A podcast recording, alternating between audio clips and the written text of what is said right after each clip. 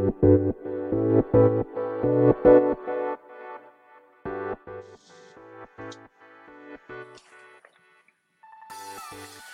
い、始まりました。本を読んでは独り言ラジオ。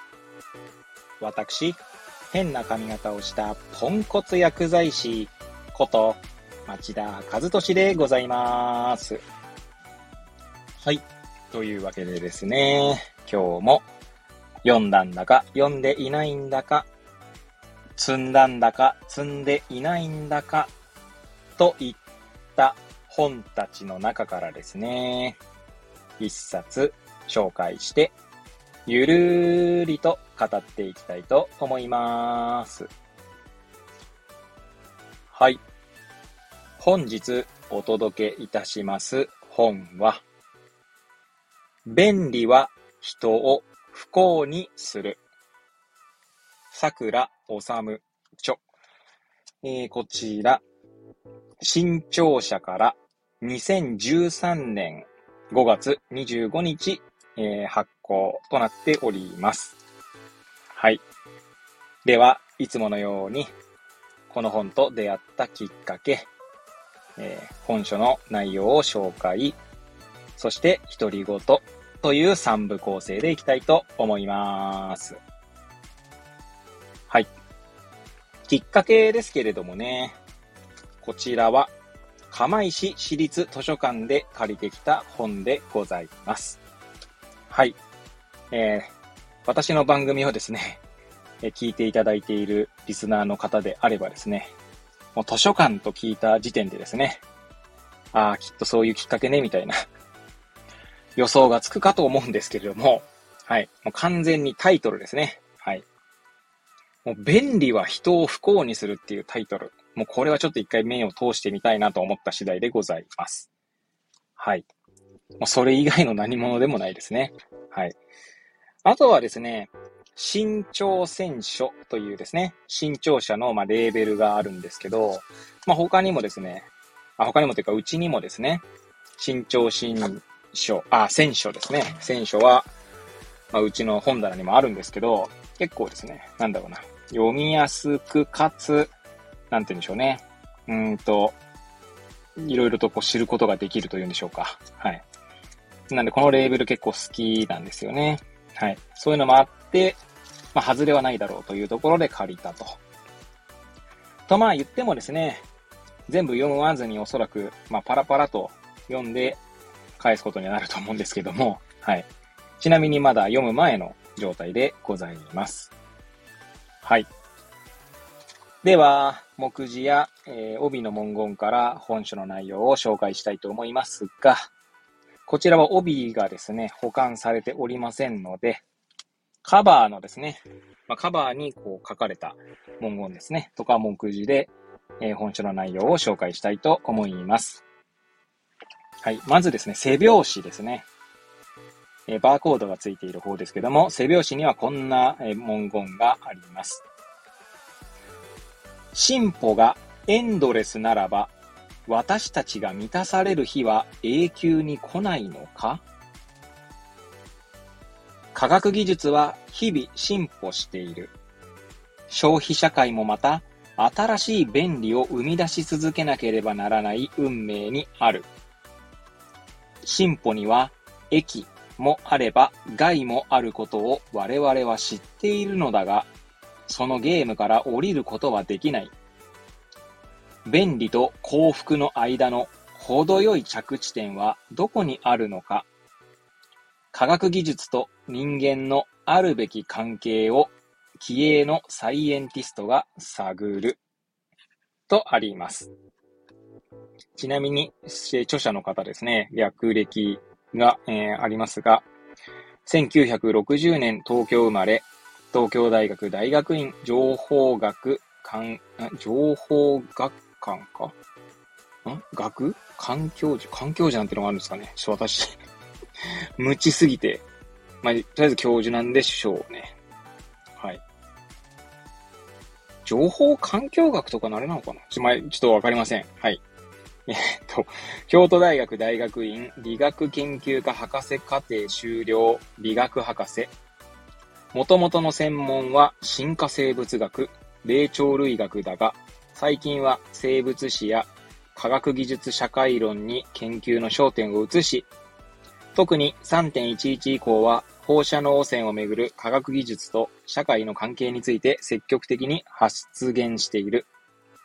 著書に、現代思想としての環境問題、脳と遺伝子の共生、科学の横道、サイエンスマインドを探る12の対話、ともに中高新書、進化論の挑戦、角川文庫、進化論という考え方、講談社現代新書など、とあります。では、じゃ目次の文言ですね、紹介していきたいと思います。えー、前書きと後書きがありますが、その間にですね、8章ですね。第8章まであります。で、こちらの本は、後書きが終わるのが188ページですので、まあ、そんなに分厚い本ではないですね。じゃあそんなにどころか、はい。まあ、文字のフォントサイズはまあ、大きくはないので、文字数として結構多いのかな。どうなんだろうな。はい。まあ、それはさておきですね。では、え、読み上げたいと思います。え、第1章、欲望と技術の進歩。どうしましょうね。見出し。見出しも読むと時間かかりそうだが、サクッと読みますかね。キリのない欲望。総不幸量一定の法則。インドで感じたこと。僕の食生活とルイ14世のそれ。機械仕掛けのトルコ人。知らないものは怖い。第2章、3月11日の刻印。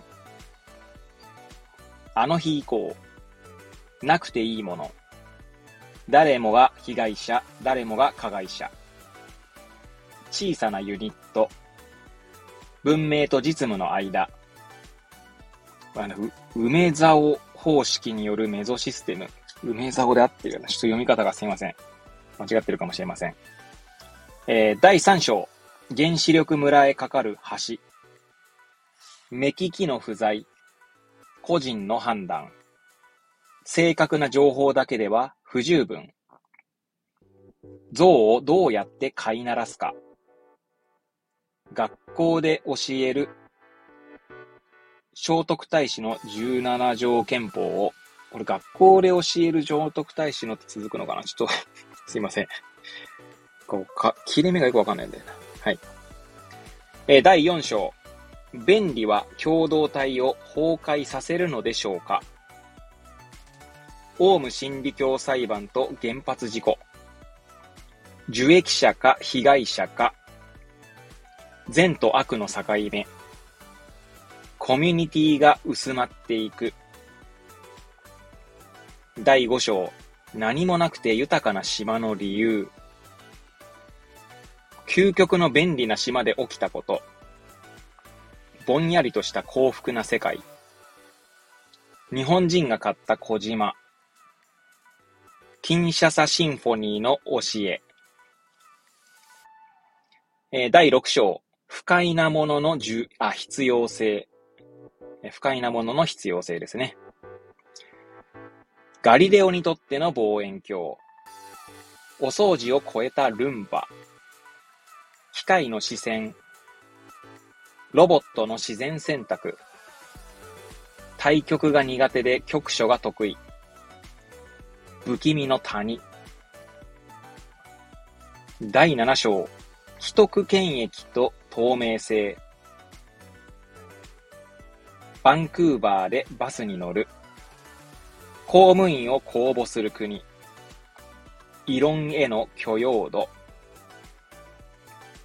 第8章、パッケージ化した科学技術の外側。雑種文化。言論の封殺。日本の原子力導入の藪の中。国家を超えて。普遍的科学技術と日本。はい、以上でございます。はい。というわけでですね。最後、独り言といきたいと思いますけれども、どうでしょうか皆さん。私がまあ、ざっと読み上げた、えー、目次やですね、えー、その見出しの項目でなんか面白そうだなと思ったところはございましたでしょうか私は個人的にはですね、うーんと、なんか、そう、第一章のですね、総不幸量一定の法則。総、総汁の総ですね。あの、総合の総の字に不幸です。幸、えー、幸福、不幸の不幸。その量が一定の法則とあります。なんだろうなと思いますよね。私はちょっと、ちょっと無知すぎてこれ、こういった法則があるとかないとかも知らないので、え、なんだろうなと思って、はい。ちょっと興味が、興味が湧きましたね。あとは、えー、っと、なんだ、どれだっけ。ロボットの自然選択というね、第6章ありましたけど、ロボットの自然選択。えー、なんか進化ってことなんですかね。ロボットの進化の話なのかなとかね、思いましたけれども、どうなんでしょうね。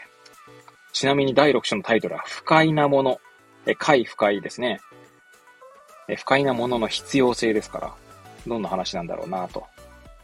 えー、あとはですね、第7章ですね、既得権益と透明性の中の、異論への許容度という見出し結構気になりますね。気になりますね。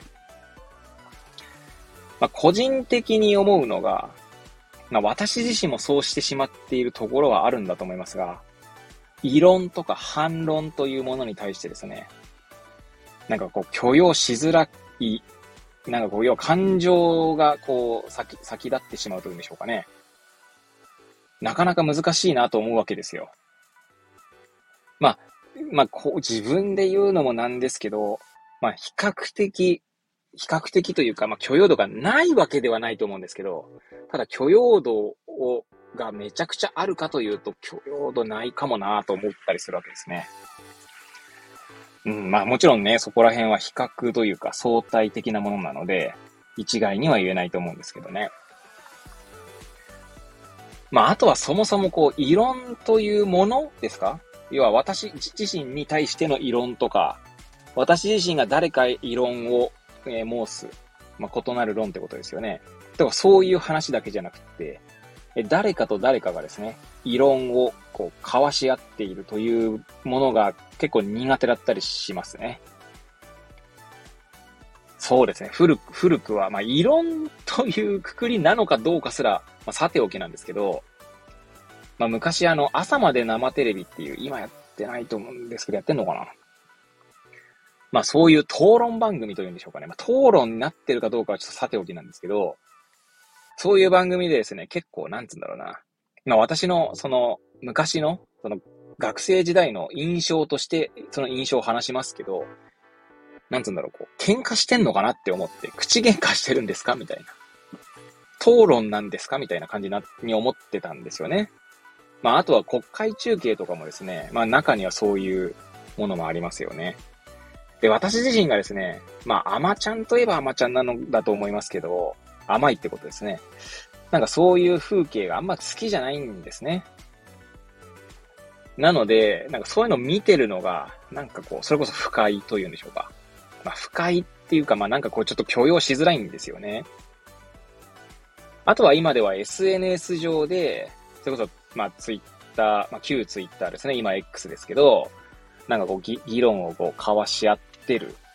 その文言を読むと、なんかこう、自分の心がですね、まあ、ざわつくどころかなんかこう、蝕まれていくような感覚になるんですよね。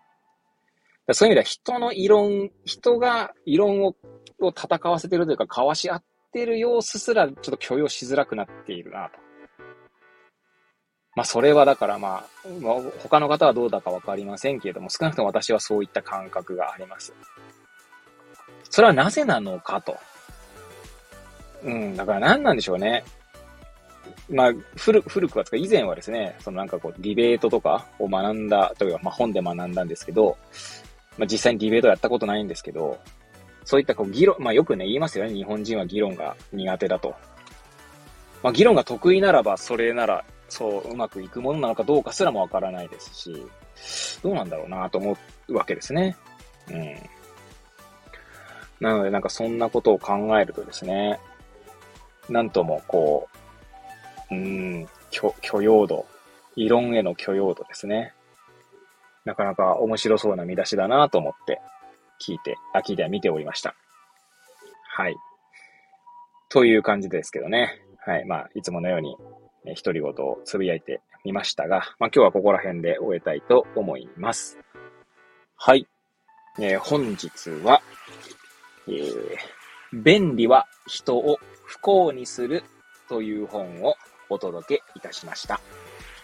えー、私のですね、くだらない番組ではございますが、また遊びに来ていただけると嬉しゅうございます。